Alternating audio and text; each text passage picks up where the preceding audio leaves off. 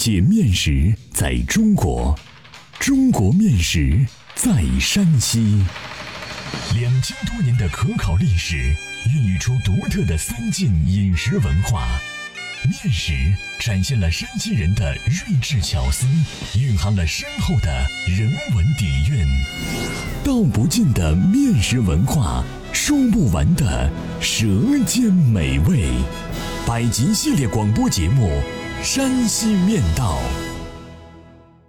第八十一集：割髓汤，别样面食出岚县。作者：赵梦天，播讲：高原。割髓汤是一种煮制的面食，流传于我省岚县一带。当地人多在逢年过节招待亲友，女人坐月子时烹制。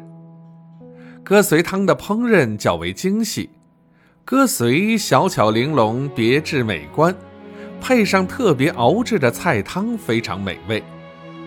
它既家常风味，又不失档次，深受岚县人的喜爱。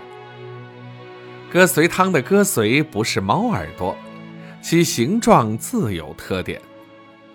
它的烹制由两部分组成，一是鸽髓的碾制，二是汤菜的熬制。具体做法分享如下：碾制割髓时，先取一定量的白面于盆内，和成较硬的面团儿，待面团醒够十分钟后，从盆中取出。在面团中间捣个窟窿眼儿，然后双手拉扯握捏面团儿，使窟窿眼儿变大，变成一个面窟窿。忽略变大后，从任意一处掐断，放于案板上，搓成擀面杖粗细。之后分成数节儿，排放在盆内，扇上湿布备用。取一截面出来。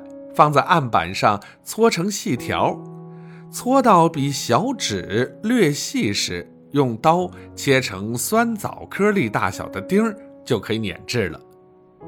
取一根筷子，用圆的一头扎住一个面丁儿，不要扎穿，戴起来放在另一只手，戴起来放在另一只手的手心里。轻轻戳压面丁儿，并捻动筷子，将面丁儿碾成一个小面壳，像一个缩小的醋饽饽，一个割髓就捻好了。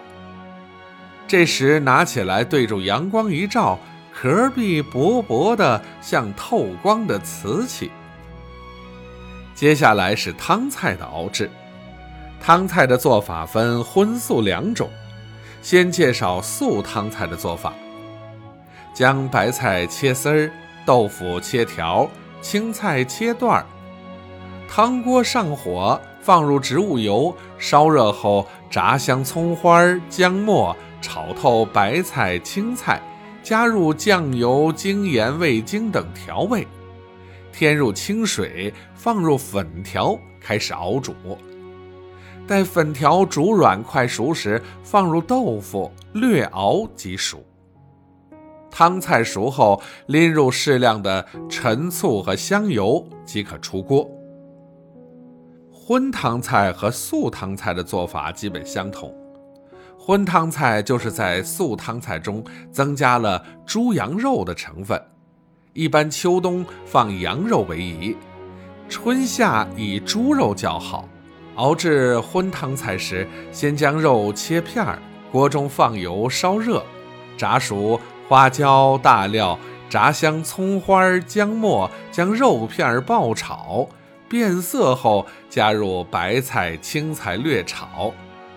之后的程序和做素汤菜一样。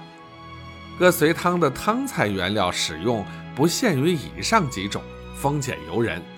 比如喜欢吃荷包蛋的，可以在里面卧个荷包蛋；喜欢吃肉丸子的，可以在汤里窜入肉丸子，不一而足。山西面食品种繁多，各种面食的起源多无文字记载，割髓汤也属其例，只能从民间传说中了解它的来历。据当地人讲，很早以前，歌随村有一户人家，娶了个媳妇儿，名叫巧巧。虽然巧巧是个精明能干的女子，但她的婆婆很难伺候，对巧巧总是事事为难。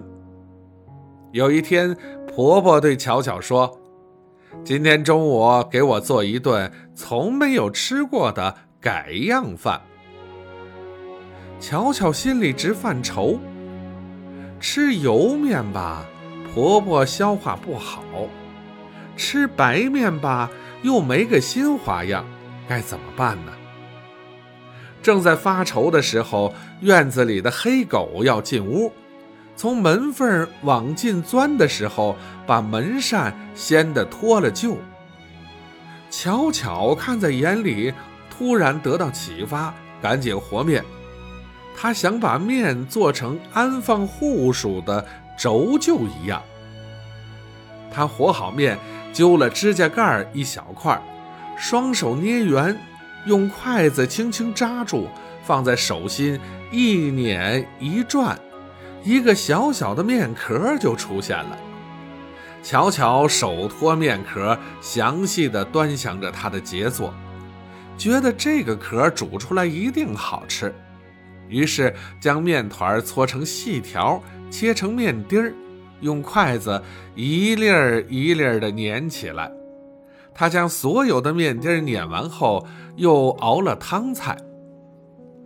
正是中午吃饭的时候，巧巧把碾好的鸽髓煮熟，捞在碗里，舀上熬好的汤菜，端给了婆婆。婆婆吃着吃着。板着的脸终于舒展开来，笑着说：“好吃，好吃。”并问巧巧：“这叫什么面？”巧巧答道：“鸽髓汤。”后来，巧巧把这一做法交给了街坊邻居，鸽髓汤就在当地流传开来。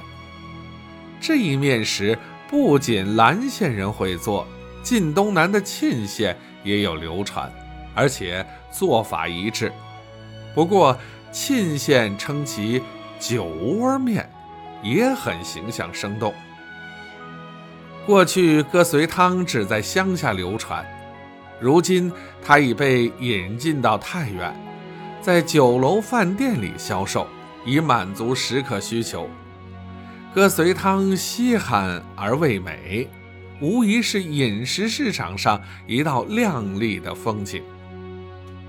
欢迎继续关注《山西面道》第八十二集：溜尖儿，百吃不厌家常面。